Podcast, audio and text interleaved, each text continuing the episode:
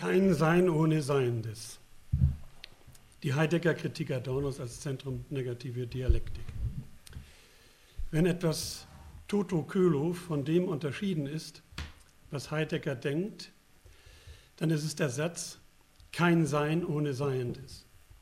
Denn in seiner lange vor Sein und Zeit verfassten Habilitationsschrift, in der mittels Interpretation zweier scholastischer Schriften eine reine Bedeutungslehre konzipiert wird, wird Husserls Bedeutungslehre, die immerhin noch ein Gewissen gegenüber dem Seienden hat, dieses letztlich ausgemerzt.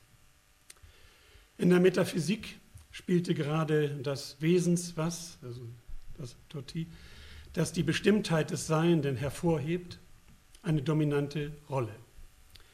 Auch bei der Bestimmung des Menschen als animal-rationale, vernunftbegabtes Lebewesen oder Zoon, Politikon oder Zoon, Logon, Echon, ähm, politisches Lebewesen oder sprachbegabtes Lebewesen, geht es um das Was. Aber genau dieses Was zum Verschwinden zu bringen, gern von Heidegger auch als Vernichtung bezeichnet, ist es aber, gegen das die ganze kritische Philosophie Adornos steht, worüber er auch keinen Zweifel lässt.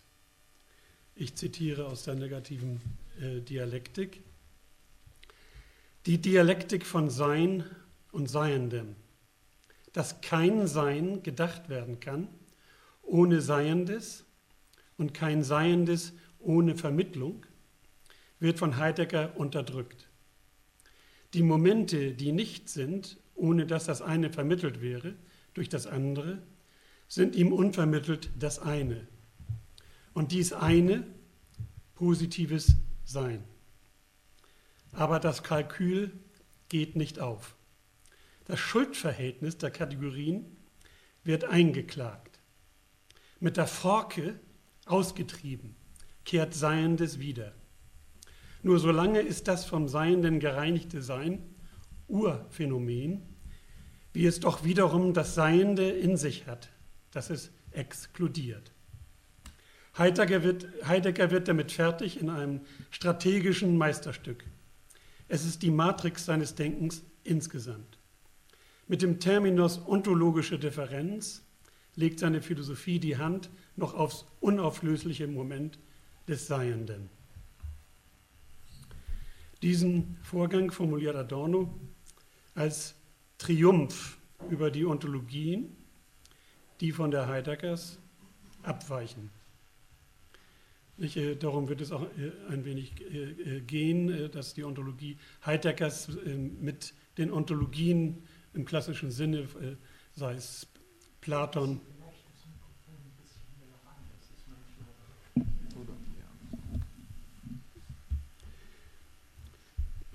bin ich besser zu verstehen jetzt. Ja. Also dieser Vorgang formuliert diesen Vorgang formuliert Adorno als Triumph über die Ontologien, die von der Heideggers abweichen. Äh, das bedeutet, dass er sich darüber völlig im Klaren ist, dass die Metaphysiker Generalis oder Ontologie das ganze abendländische Denken, insbesondere auch das jüdische, wie die schwarzen Hefte es unabweisbar machen, in einem philosophischen Vernichtungskrieg geopfert werden soll. Äh, nochmal Adorno darüber, Heideggers Triumph über die minder gewitzigten anderen Ontologien ist die Ontologisierung des Ontischen. Dass kein Sein ist ohne Seiendes, wird auf die Form gebracht. Zum Wesen von Sein gehöre das Sein von Seiendem.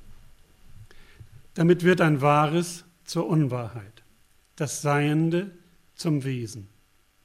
Sein bemächtigt sich dessen, was es in der Dimension seines Ansichtseins wiederum nicht sein möchte, des Seienden, dessen begriffliche Einheit der Wortsinn von Sein immer auch meint.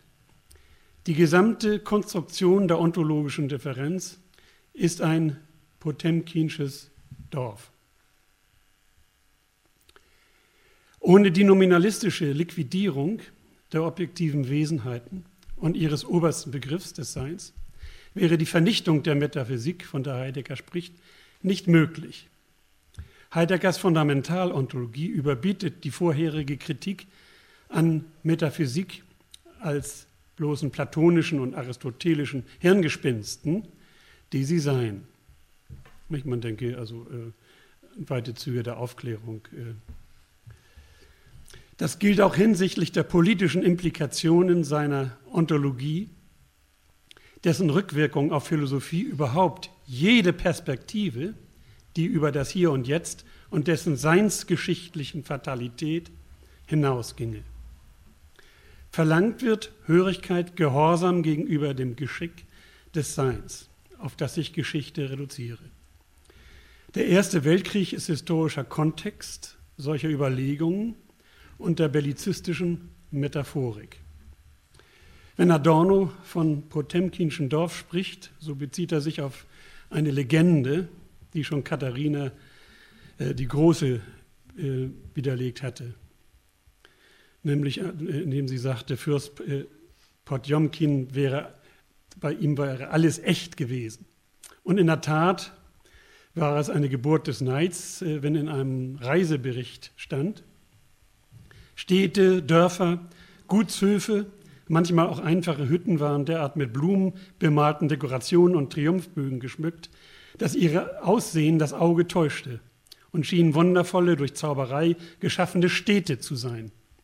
Indem er die Kaiserin mit solchen Wundern umgab, als sie durch die Ländereien, die erst vor kurzem mit Waffen untergekriegt wurden, vorbeifuhr, hoffte Potjomkin, ihren Ehrgeiz zu erregen und ihr den Wunsch und den Mut einzuflößen, sich zu neueren Eroberungen zu entschließen. Aber dieses Bild, das nicht der Wirklichkeit entspricht, hat sich zu einem Topos gemausert, den Adorno hier zu Recht verwendet. Das Bild trifft auf Heidegger ja zu, der ein potemkinsches Dorf in dem Sinne dieses Bildes konstruierte. Im Reich der Einbildungskraft oder Fantasie ist das ja auch manchmal unwichtig, ob der historische Ursprung nicht stimmt. Warum nun Heidegger so etwas im Reich des Geistes errichtet wie ein solches Dorf, erläutert Adorno. Es wird aufgerichtet nur, damit der Zweifel am absoluten Sein vermöge der These vom Seienden als einer Seinsweise des Seins, desto souveräner sich abweisen lässt. Indem alles einzelne Seiende auf seinen Begriff, den es Untischen gebracht wird, verschwindet daraus, was es gegenüber dem Begriff zum Seienden macht. Die formale, allgemeinbegriffliche Struktur der Rede von Ontischen und all ihrer Äquivalente setzt sich anstelle des dem begrifflichen heterogenen Inhalts jenes Begriffs. Das in einem nicht auf Heideggerischen bezogenen Kontext im systematischen Kapitel der negativen Dialektik, die an Heidegger gewonnene Kritik wiederholt wird, an einem anderen Gegenstand, macht deutlich, dass die Kritik an Heidegger das dialektische Denken Adornos mehr bestimmte als diejenigen, die früher mal große Ähnlichkeiten oder Parallelen der beiden Denker behaupteten. Denkt da beispielsweise an Hermann Mörchen oder solchen Leuten. Aber Adorno jetzt in diesem systematischen äh, Kapitel, was auch namensgebend war, jetzt äh, das kein Sein ohne Seiendes. Das etwas als denknotwendiges Substrat des Begriffs, auch dessen vom Sein, ist die äußerste, doch durch keinen weiteren Denkprozess abzuschaffende Abstraktion des mit Denken nicht identischen Sachhaltigen. Ohne das etwas kann formale Logik nicht gedacht werden sie ist nicht zu reinigen von ihrem metalogischen Rudiment. Das mehr als problematische an Heidegger, das Wort, vom Begriff kann man ja nicht die Rede sein und darf es nach Heidegger nicht sein, ist ihm zufolge ja von jeher missverstanden worden. Damit äh, ging er ja immer äh, hausieren. Aber er versprach sich von diesem Seinsverständnis die vollkommene Umwälzung der Kultur. In der Thanatologie Hans Ebelings wird auf den Zusammenhang von Weltkrieg und der Frage des Todes bei Heidegger hingewiesen. Der Tod wird in diesem Krieg zum Ende in jeder Hinsicht. Vor Heidegger gab es immerhin noch die Hoffnung auf Unsterblichkeit, die diese Preis, dieser Preis gibt, was einem Bedürfnis entspricht, das Ludendorff nicht artikulieren konnte, aber dafür Horkheimer. Äh, da gibt es eine Anekdote, auf die sich äh, Adorno hier bezieht. Äh, heute wie damals gilt der Bescheid, den Horkheimer einer Ergriffenen erteilte, die sagte, Heidegger habe doch wenigstens die Menschen endlich wieder vor den Tod gestellt. Ludendorff habe das viel besser besorgt.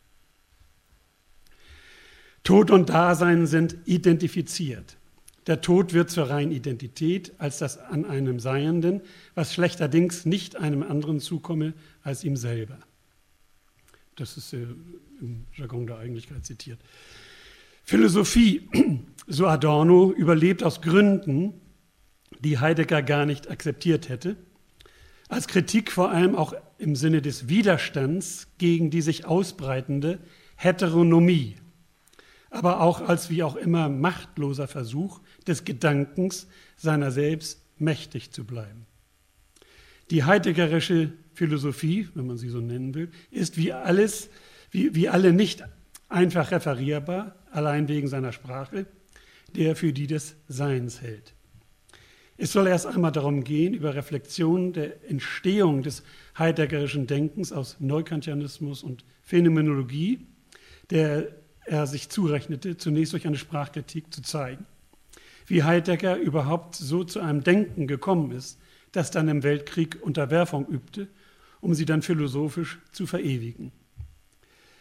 Der Zerfall der Sprache, der sich in Heideggers Fundamentalontologie zeigt, deutet sich schon an in den Rettungsversuchen, die ihr eigentlich aufhelfen sollten. Schon Karl Kraus machte sich über Sprache als Haus des Seins lustig, aber wie kommt jemand zu solchem Denken? Hermann Schweppenhäuser, äh, bei dem ich auch äh, viel gelernt habe, äh, damals in Lüneburg, wo ich da so schwarz studierte. Hermann Schweppenheuers Arbeit bei Adorno kam zu folgendem Ergebnis. Sprache wird erst in dem Augenblick zur Offenbarung des Seins erhöht, wo gespürt wird, dass es sie geschichtlich nicht mehr gibt. Erst da, wo sie in Kundgabe und Bericht, in massivem Laut und kahles Zeichen der Information zerfallen und aller Geist aus ihr gewichen ist, erscheint ihr entfremdetes Urbild, das Gespenst des Geistes über den Trümmern der Sprache. Sie wird als sie selbst beschworen und fetischisiert. Philosophie ratifiziert, dass der Geist aus der Sprache verjagt ward, indem sie die Sprache als Sein jenseits des Geistes hypostasiert. Die Sprache, die sich erst postulieren muss, ist der Bankrott ihrer selbst.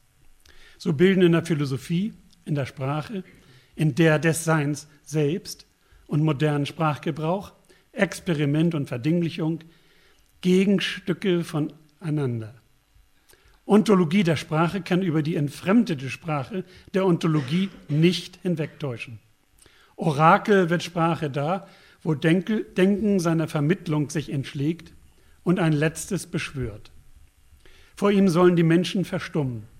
Als Ausharren und Wachen, Schweigen und Hörigkeit soll Andenken auf Ankunft und Offenbarwerden des Seins warten. Ontologie, die der Sprache alles gibt und den Menschen alles nimmt, verhält diese zur Unmündigkeit. Mit der faktischen Stummheit der Menschen verklärt sie die Misere als Geschick, das erst das Sein wende. Wenn Heidegger von Menschen spricht, so äh, ist von der Humanität, die ihn, den Menschen, ausmacht, nichts mehr geblieben als ein Wie, das jener Dasein nennt. Zitiere äh, aus Subjekt und Dasein. Äh, Dasein ist der Terminus für das seiende Mensch. Aber das, was in ihm ausgesprochen wird, ist gerade nicht das Seiende, Mensch als ein Seiendes, sondern die Seinsverfassung dieses Seienden.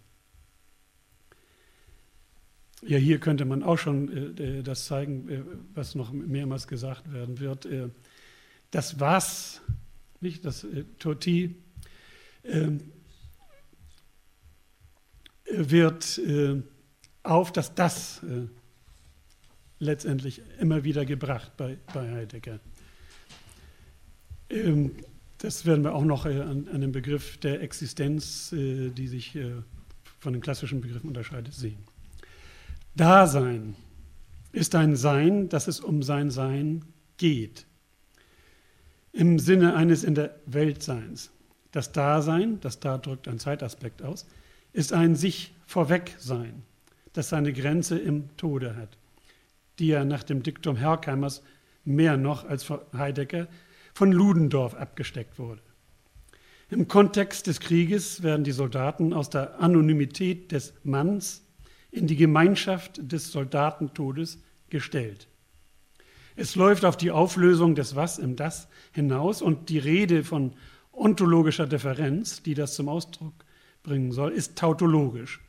Sein ist das, was nicht Seiendes ist, Seines ist das, was nicht Sein ist. Wenn ich alle Neologismen und, oder Umfunktionierungen, Umdeutungen, gar Umlügereien Heideggers darstellen würde, sehen wir hier nächstes Jahr noch. Darum wird es erst einmal äh, um eine Sprachkritik gehen. Die Kritik Adornos an Heidegger ist immer zugleich Sprachkritik gewesen, wie Adorno bereits in, frühen, in den frühen 30er Jahren in seinen Thesen über die Sprache der Philosophen anmerkte. Alle philosophische Kritik ist heute möglich als Sprachkritik. Diese Sprachkritik hat sich nicht bloß auf die Adäquation der Worte an die Sachen zu erstrecken, sondern ebenso wohl auf den Stand der Worte bei sich selber. Es ist bei den Worten zu fragen, wie weit sie fähig sind, die ihnen zugemuteten Intentionen zu tragen, wie weit ihre Kraft geschichtlich erloschen ist, wie weit sie etwa konfigurativ bewahrt werden mag. Adornos Heidegger-Kritik, und äh, das schließt seine Schüler und Mitarbeiter, also Karl-Heinz Haag, äh, Hermann Schweppenhäuser, Kurt-Jürgen Huch, äh, die alle Arbeiten geschrieben haben, wo Heidegger wesentlich vorkommt, ist gleichzeitig Sprachkritik in diesem Sinne. Wir werden sogleich sehen, dass der frühe Sprachbegriff Heideggers bei Adorno in den frühen 50er Jahren, die erstmalig auch die Habilitationsschrift Heideggers von 1915 einbezog, wurde eng im Benehmen mit seinen äh, Lehrern Adorno und Horkheimer geschrieben. Und die negative Dialektik verrät dies auch durchgehend.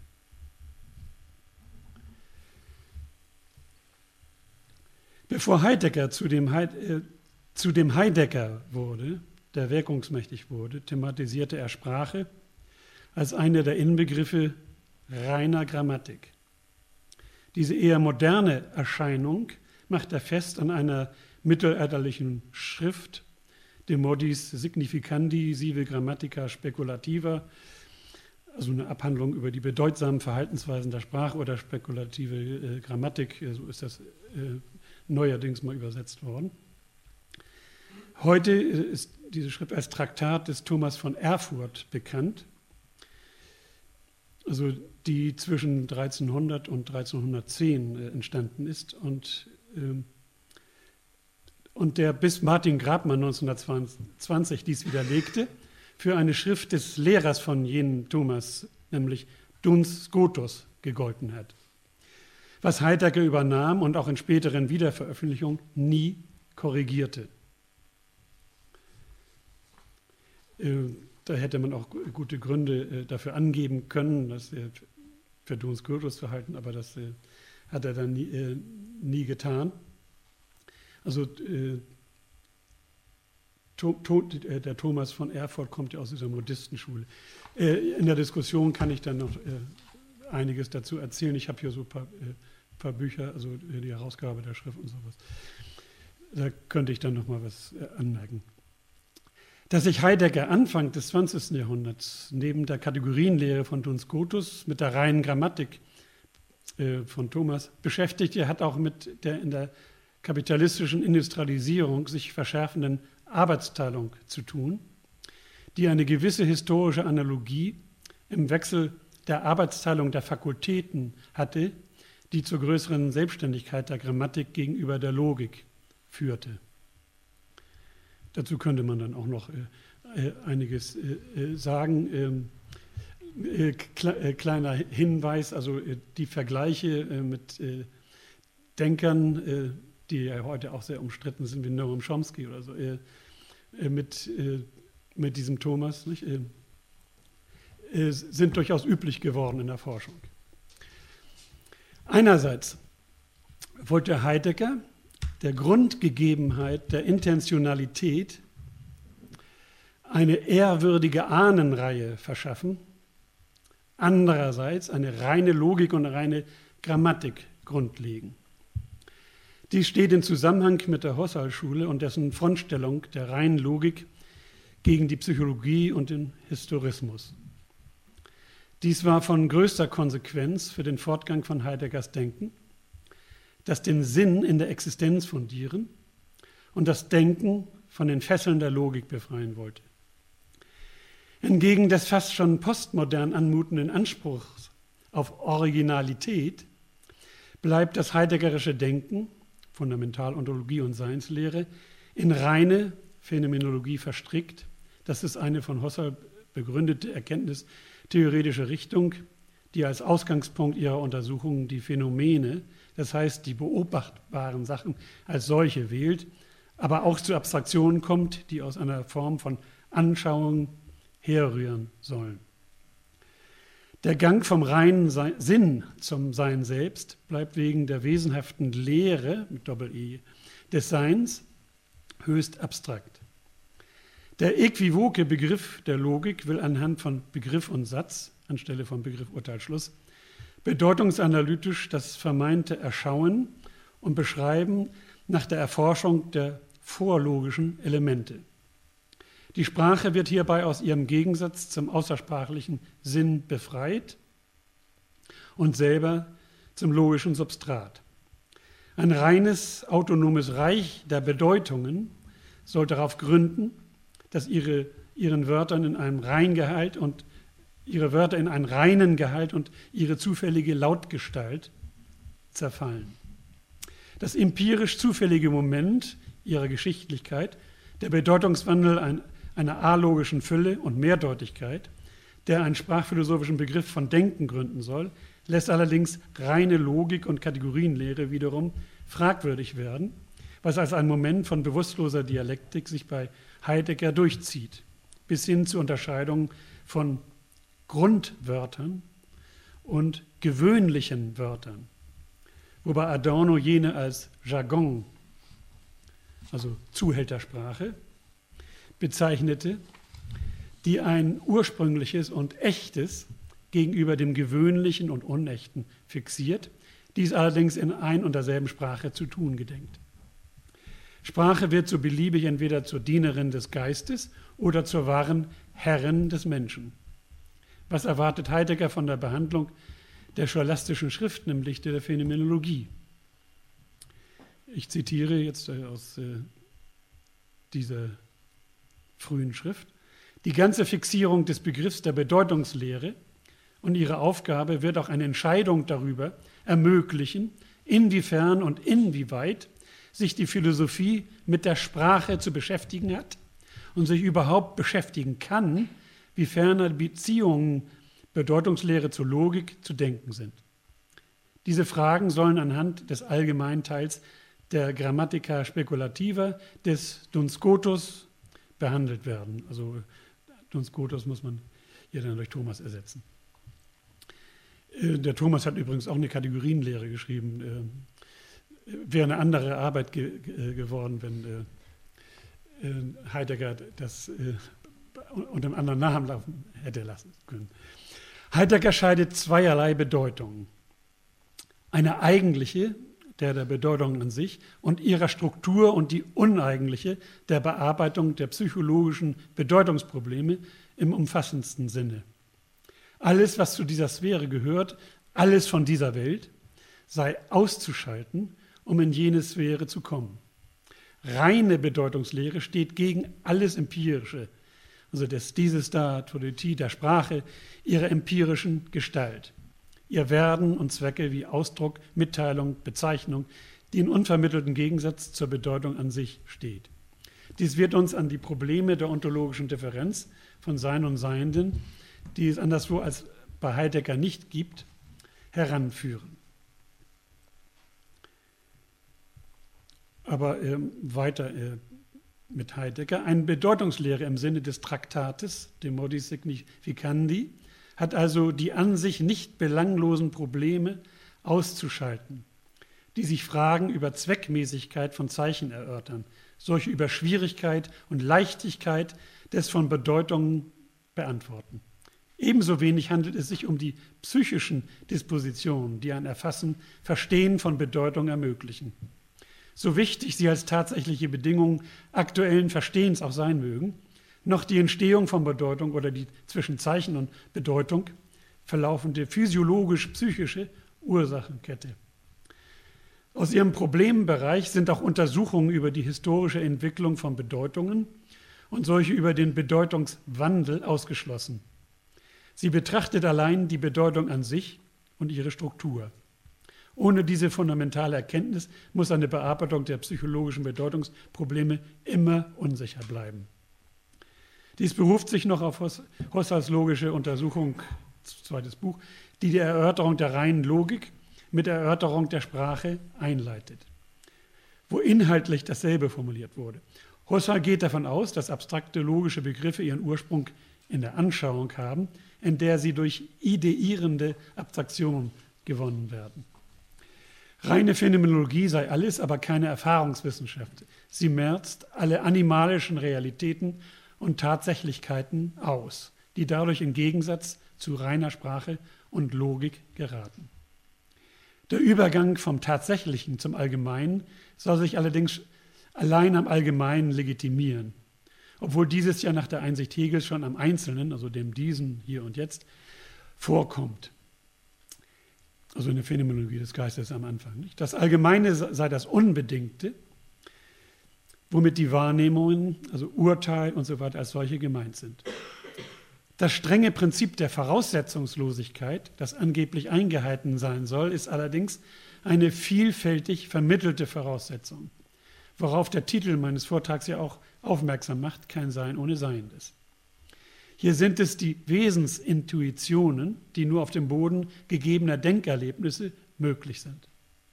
War Genesis und Geltung am Anfang noch verknüpft, kein genetisches gilt bereits, so gilt am Schluss nur das Geltende, eine Transzendenz, die vom Transzendieren nichts mehr weiß. Dem entspricht bei Heidegger der Gedanke einer reinen oder a priorischen Grammatik. Der Gegenstand soll rein sein, abgelöst vom empirischen Grammatischen und das grammatische Selbstsein.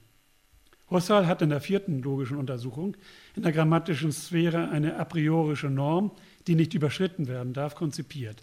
Analog zum Unterschied von reiner Logik und empirisch und praktischen Logischen. In der reinen Logik grenzt sich eine grundlegende Sphäre reiner Formenlehre von Bedeutung ab. Eine Lehre, in der gefragt wird, wie das Deutsche, Lateinische, Chinesische äh, oder was auch immer etwa den Existenzialsatz ausdrückt. Sie setze eine reine Grammatik voraus, ein reines Gerüst, das umkleidet ist mit veränderlicher Kleidung. Heidegger und Husserl interessieren sich also für die nackte Sprache. Wilhelm von Humboldt indes hatte gezeigt, dass das Denken nicht nur abhängig von Sprache überhaupt ist, sondern bis zu einem gewissen Grad auch von jeder einzelnen Sprache, so dass eine reine Grammatik nur in der Bedeutung als Lehre von ausabstrahierten Grammatik möglich ist. Also diese Klassik lässt natürlich, äh, wird da von Husserl und Heidegger natürlich unter sich gelassen. Heidegger behandelt also eine scholastische Ausarbeitung der Idee einer reinen Grammatik des für Duns Scotus gehaltenen Thomas von Erfurt und bezieht diese auf die Kategorienlehre des Duns Scotus. Kategorienlehre entspricht äh, so in etwa vom Thema hier dem, was äh, Aristoteles in der Kategorienschrift geschrieben hat. Das, äh, wenn man die Kategorien jetzt durchgehen würde, die zehn, würde man schon merken, äh, dass die uns alles an, an grammatische Kategorien erinnert. Nicht?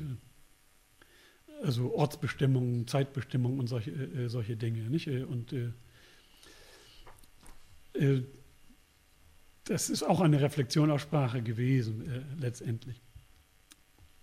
Also das erste, des Ersteren Bedeutungslehre beginnt mit der richtigen Ansicht, dass die reine der materialen Bedeutungslehre nicht entraten kann und ohne sprachlichen Gewand gar nicht möglich ist.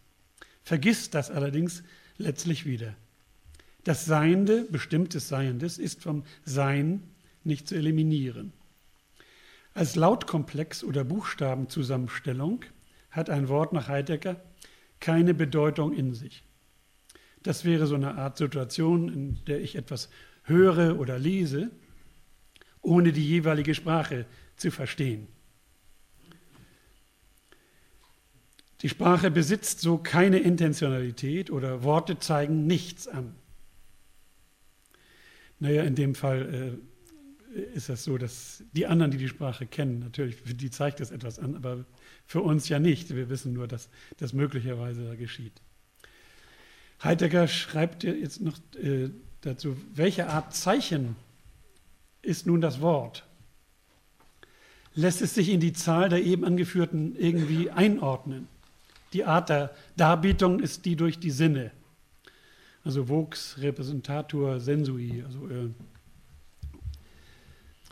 also das Wort wird repräsentiert durch Sinne. Ist es ein sinnliches Zeichen als komplex akustischer Art, als Schriftzeichen visueller Art? Wie ist nun die Relation zum Bezeichneten zu bestimmen? Früher bei, bei der Scheidung von Sprachgestalt und Sprachgehalt wurde schon darauf abgehoben, dass Worte und Wortkomplexe als solche nichts anzeigen. Wie werden sie nun trotzdem Zeichen? Duns Scotus gibt einen deutlichen Fingerzeig. Vox inem est signum et signum se offert sensui aiut delinquens intellectui. Äh, es bedarf also des bedeutungsverleihenden Aktes, äh, äh, Ausdruck von Husserl, durch ihn wird dem Wort etwas mitgeteilt. Also intellectus ratium voci tribuit. Dadurch wird es zum Ausdruck, also Diktio. Äh. Ausdruck, Ausdrücke sind also Einheiten von Zeichen und Bezeichnetem ganz eigentümlicher Art. Äh, man sieht, das ist noch nicht äh, so die äh, spätere eigentümliche Sprache von Heidegger. Deswegen habe ich das genommen, weil man den Übergang da besser begreifen kann. Mit dem bedeutungsverleihenden Akt ist es wie mit den Kieselsteinen im Märchen Hänsel und Gretel, die Gretel aufsammelte, um sie dann, um wieder nach Hause zu finden, in bestimmten Abständen auszulegen. So stellt die Phänomenologie sich vor, wie dem bedeutungslosen Stoff etwas mitgeteilt wird. Husserl und Heidegger unterscheiden sich darin, dass Heidegger auf die Sinnlehre der Worte insistiert. Also Sinnlehre wieder mit Doppel-E geschrieben. Äh, äh, sonst könnte man da ja schon fast an Ontologie denken, wenn man wenn, äh, Lehre vom Sein oder so etwas. Nicht? Also Sinnlehre der Worte insistiert, solange ihnen nicht durch einen bedeutungsverleihenden Akt Bedeutung zugeschrieben wird. Es bedarf demnach erst eines logischen Hinblicks auf Sprache, ehe diese bedeutet. Während für Husserl das Sprachliche schon das wie auch immer mangelhafte Logische ist. Husserl arbeitet sich von schwankender Bedeutung der deutschen Sprache zu, wie er sagt, starren Bedeutungseinheiten, während Heidegger auf bedeutungslose Lautkomplexe insistiert. Das bloße Wort unterscheidet sich Husserl zufolge von, vom bedeutsamen Wort, was er auf Erfahrung basierend ausweist. Das bloße Wort wird in der Untersuchung beiseite geschoben. Ein symbolisches Wortverständnis, also arbiträre Zeichen ist jetzt mit Symbol gemeint in diesem Kontext, sind mit diesen Worten äh, gemeint. Er will aber auf die Sachen selbst zurückgehen, den klar vermeinten Sinn. Wenn Heidegger behauptet, die Wörter trügen nicht die Bedeutung an sich, sie würden erst sinnvoll nach Vollzug der bedeutungsverleihenden Akte, dann reicht es aus, sich bei den Wörtern überhaupt etwas zu denken und plötzlich hat die ganze Sprache Bedeutung. Der Unterschied von vagen und klaren Bedeutungen, sprachlichen und logischen, wird damit hinfällig, worauf aber Husserl gerade Wert legt. Bei Heidegger ist das deswegen leichter, weil er den Wörtern nur das zu unterlegen braucht, was er aus Logik, Logik und Kategorienlehre genommen hat. Die Wörter sind dann immer schon Kategorien und Termini, wenn er die am Schullatein gewonnenen Prinzipien in jeder Sprachbetrachtung geltend macht. Äh, das ist das also Entscheidende. Also Husserl äh, macht es an der deutschen Grammatik äh, und Heidegger am Schullatein. Zwischen bedeutsamen und bloßen Wörtern gibt es bei Husserl dagegen unterschiedliche Sphären. Neben dem symbolischen bedeutenden Wort haben wir noch subjektive, okkasionelle Ausdrücke. Die Elemente der Kommunikation und empirische Grammatiken, deren Existenz den Parallelismus von Denken und Sprechen als zufällig erweist. Äh, dieser Parallelismus ist ja von äh, Aristoteles äh, nach der Einsicht von Klaus Oehler äh, äh, schon gedacht worden. Nicht? Ich zitiere nochmal Heidegger, aber diese grammatisch relevanten Bedeutungsunterschiede sind bald wesentliche und bald zufällige, je nachdem eben die praktischen Zwecke der Rede eine eigenen Ausdrucksformen für wesentliche oder für zufällige, nur eben im Wechselverkehr besonders oft auftretende Bedeutungsunterschiede erzwingen. Der Schwierigkeit der Verselbstständigung einer Theorie des reinen Sinnes von der faktischen Sprache ist sich Husserl bewusst. Was ich objektiv bestimmen lasse, lässt sich in fixen Wortbedeutungen ausdrücken, idealerweise um den Preis des Streichens der okkasionellen Worte. Das Ideal einer logisch angemessenen Sprache müsste allen möglichen Stoffen eindeutigen Ausdruck verschaffen. Aber das geht nicht. Wodurch Husserl äh, nur in die Nähe der Symbolsprache des logischen Positivismus kommt, aber den Preis dafür nicht zahlen will, subjektive Ausdrücke aus seinem Sprachbegriff auszumerzen. Das Schwanken der Bedeutung ist das Schwanken des Bedeutens. Die subjektiven bedeutungsverleihenden Akte, sodass sprachliche Mehrdeutigkeit lediglich Ausdruck mangelhaften Aktvollzugs sei. Sprachliche Ausdrücke zeigen so an, dass es so etwas wie Sinn gibt, müssen aber wegabstrahiert werden, wenn deutlich werden soll, was reiner Sinn sei. Ich zitiere nochmal Schweppenhäuser. Es gibt wohl die Sprache. Hingegen ist es gleichgültig, sogar verwirrend, dass es gerade diese ist. Denn es können beliebige Zeichen eintreten, die dem klar Vermeinten zum Ausdruck verhelfen. Und je unverfänglicher, das heißt unabhängiger, diese von den durch vorgedachten Bedeutungen schon belasteten Sprachzeichen wären, desto besser. Der Sprachbegriff produziert aus sich selbst ein Sprachideal, das keine Sprache mehr kennt. Heideggers Sprachbegriff dagegen muss sich um ein Sprachideal nicht scheren, weil es in einem bestimmten Sinne mit seinem Sprachbegriff koinzidiert. Da die scholastischen Kategorien und Termini bereits Ausgangspunkt sind, hat die Reflexion auf den Sinngehalt der sie ausdrückenden Wörter ja bereits stattgefunden. Das Modell des scholastischen Schullateins enthält die logischen Bestimmungen bereits. Da fragt er nur noch teleologisch, was die Sprache zu leisten hat wenn es ihr gelingen soll, den außersprachlichen Sinn angemessen Ausdruck zu verleihen. Logik und Sprache werden gerettet, oder genauer die Logik durch eine bestimmte Deutung der Sprache, nach der die Wortbedeutung das Mannigfaltige nicht verfehlten, sondern bestimmte Formungen und Umbildungen darstellen. Diese aber, so schließt Heidegger, finden in den Bedeutungen bereits die Möglichkeit der Funktion solcher Umbildung. Die Not der Sprache von dem Mannigfaltigen zu versagen, wird zur Tugend der das Mannigfaltige vernichtenden und klassifizierenden Funktion. Das heißt, nur der Erkenntnisgegenstand ist wahrhaft Gegenstand. Das wird übersehen, so Heidegger, weil diese erste Leistung des Denkens und der Bildung der Sprache bereits geleistet ist. Die Vor Wortbedeutungen sind schon die kategoriale Ausformung des Gegebenen, allerdings um den Preis der Hypostasierung des Schullatein. Hatte Husserl das Kategoriale und die gegenständlich reinen Bedeutung erst durch die Absetzung vom Mehrdeutigen gewonnen, das ideale Wesen aus den gegenständlichen Bedeutungen herauslösen müssen, so findet sich bei Heidegger das Kategoriale mit dem Grammatischen zusammengeschlossen. Das eigene Leben der Sprache ist in Wirklichkeit vernichten und sich selbst vernichten im phänomenologischen Sprachbegriff abgestorben. Sprache wird mit sich entzweit die kategoriale gegen die kontingente Seite ausgespielt. Der Zweck, den Dingen nicht nur den Namen, sondern den richtigen Namen zu geben, stellt sich hier nicht. Phänomenologie als Ontologie kann mit dem Anspruch, Sprachgehalt zu sein, umso besser, an der Sprachgestalt, umso besser sich an der Sprachgestalt vergehen. Die vorgängige Beschäftigung mit Bedeutungslehre soll für jede Sprachphilosophie als unerlässliche Bedingung gelten.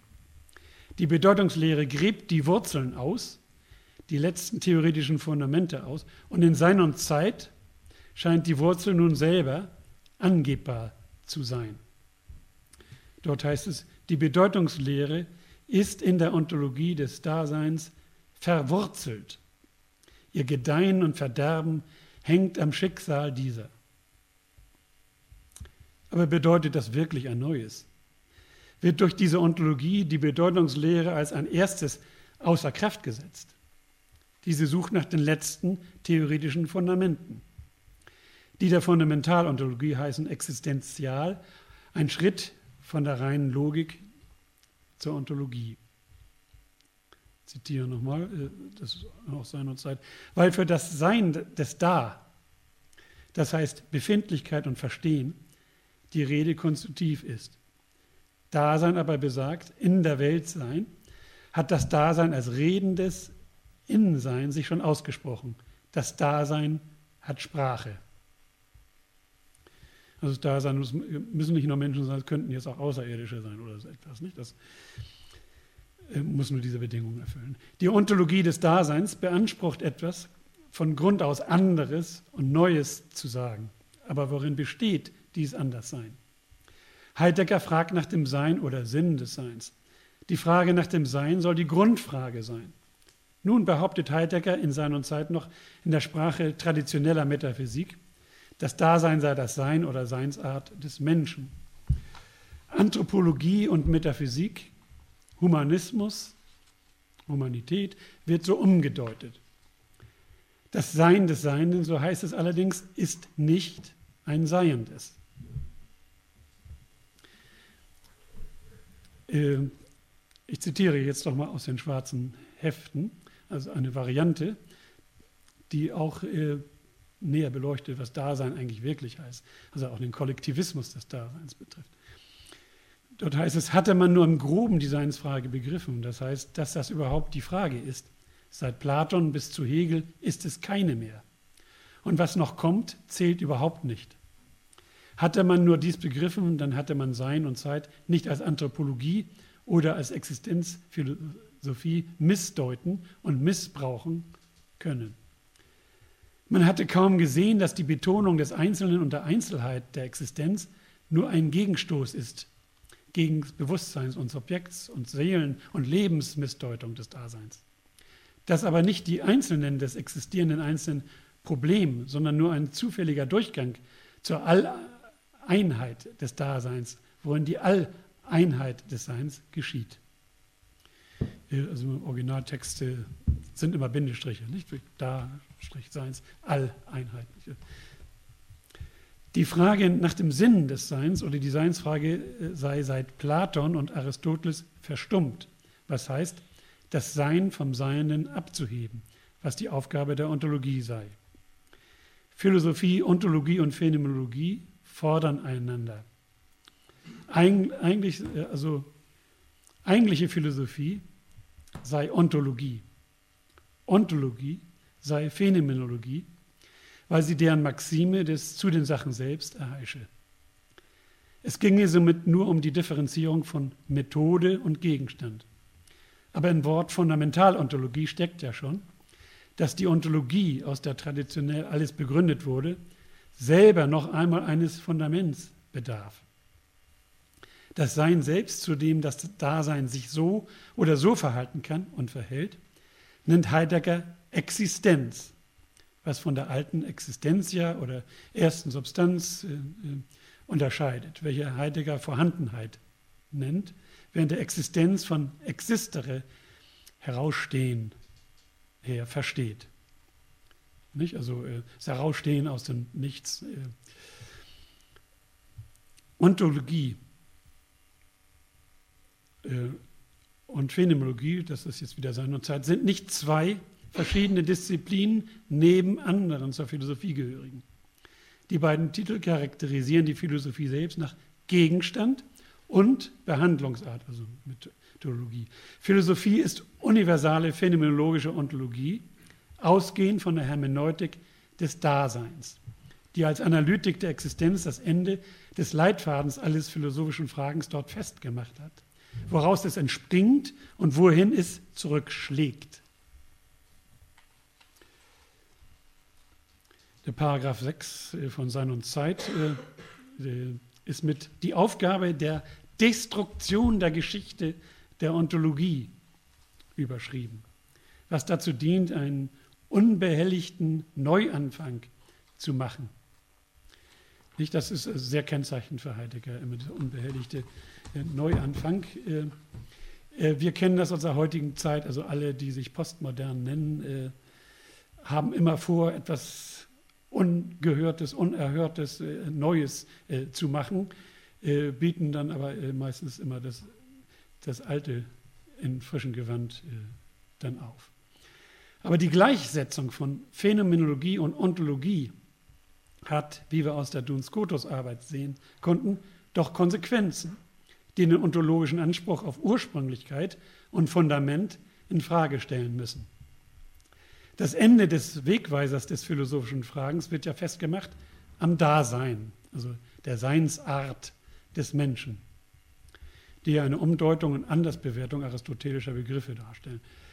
Die Seinsweisen, also des Seienden, nicht, äh, die Heidegger in Sein und Zeit formuliert, sind äh, Vorhandenheit, Zuhandenheit und Dasein. Nicht?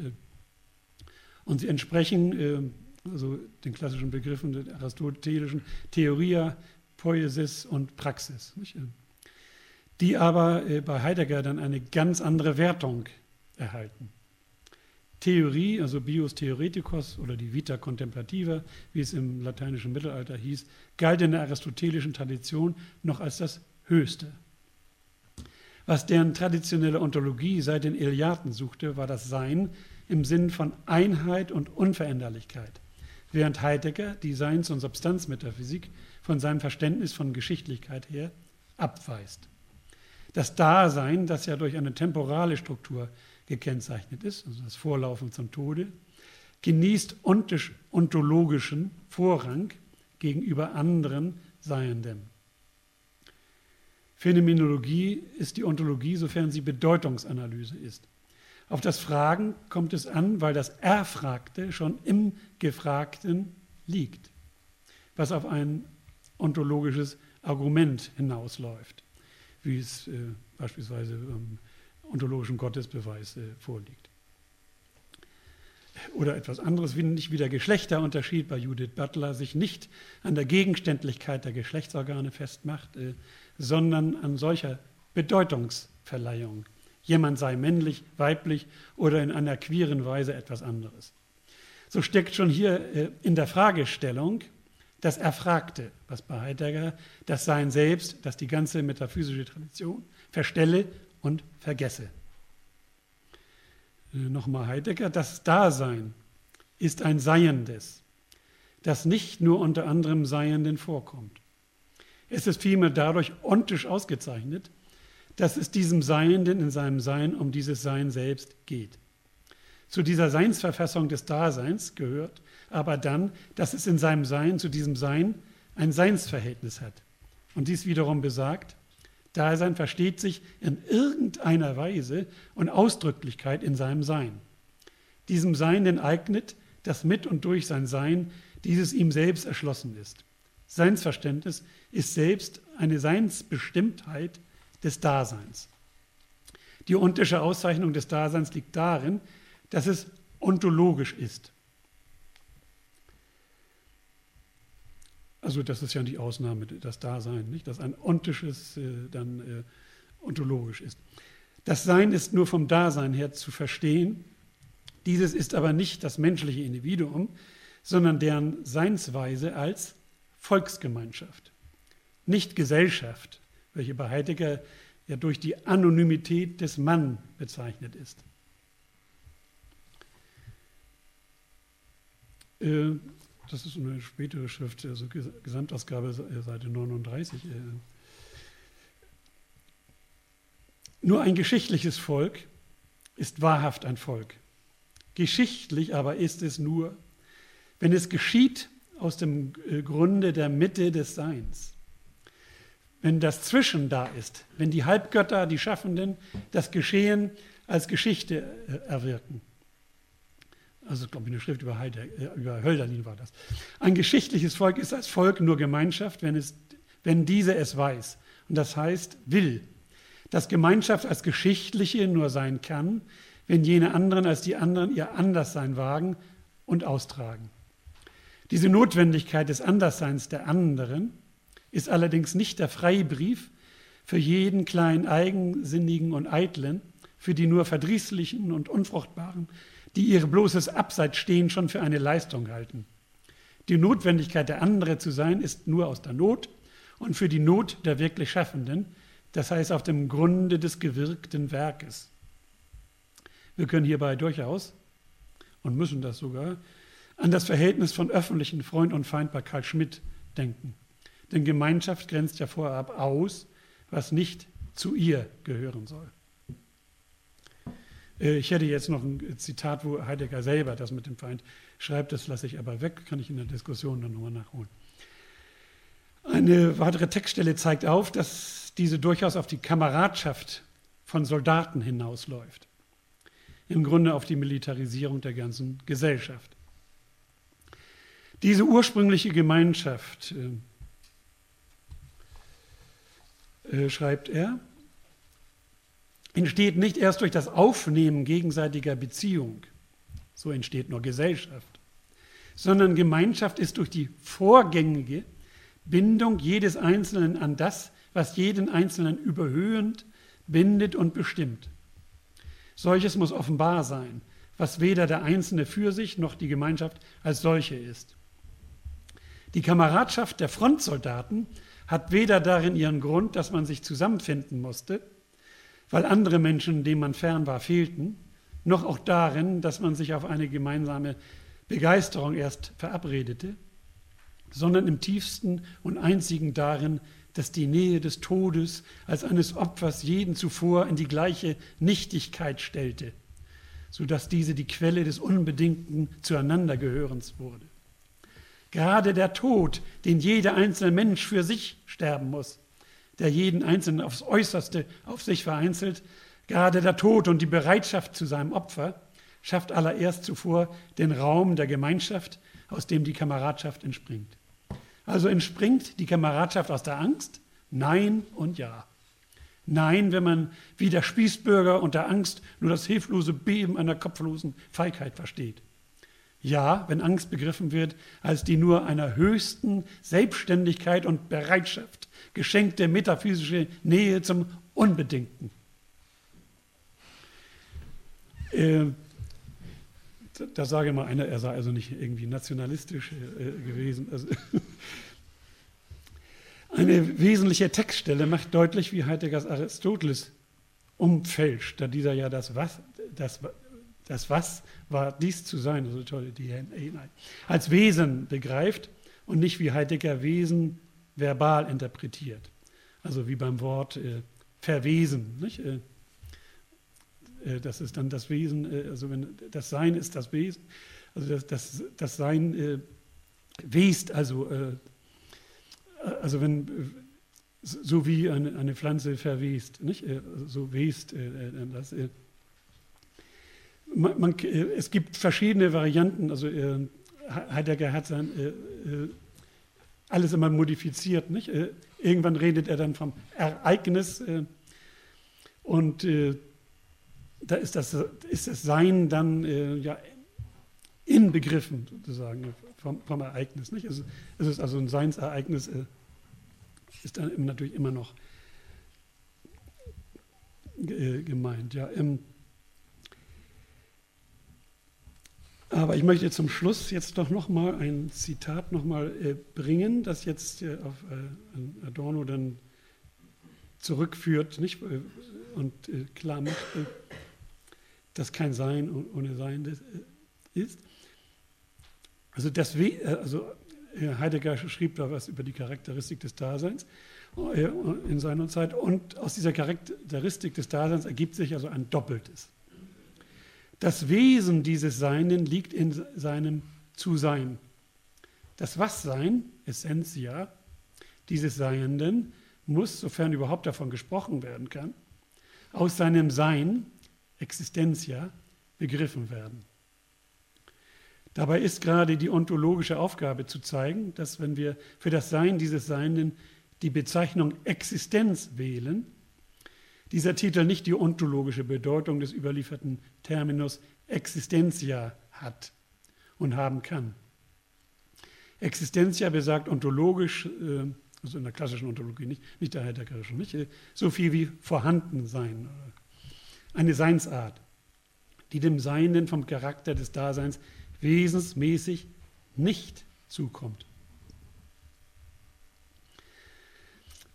Also jetzt nicht an die Dame ohne Unterleib denken. Aber eine Verwirrung wird dadurch äh, vermieden, dass wir für den Titel Existenz ja immer den interpretierenden Ausdruck Vorhandenheit gebrauchen und Existenz als Seinsbestimmung allein dem Dasein zuweisen.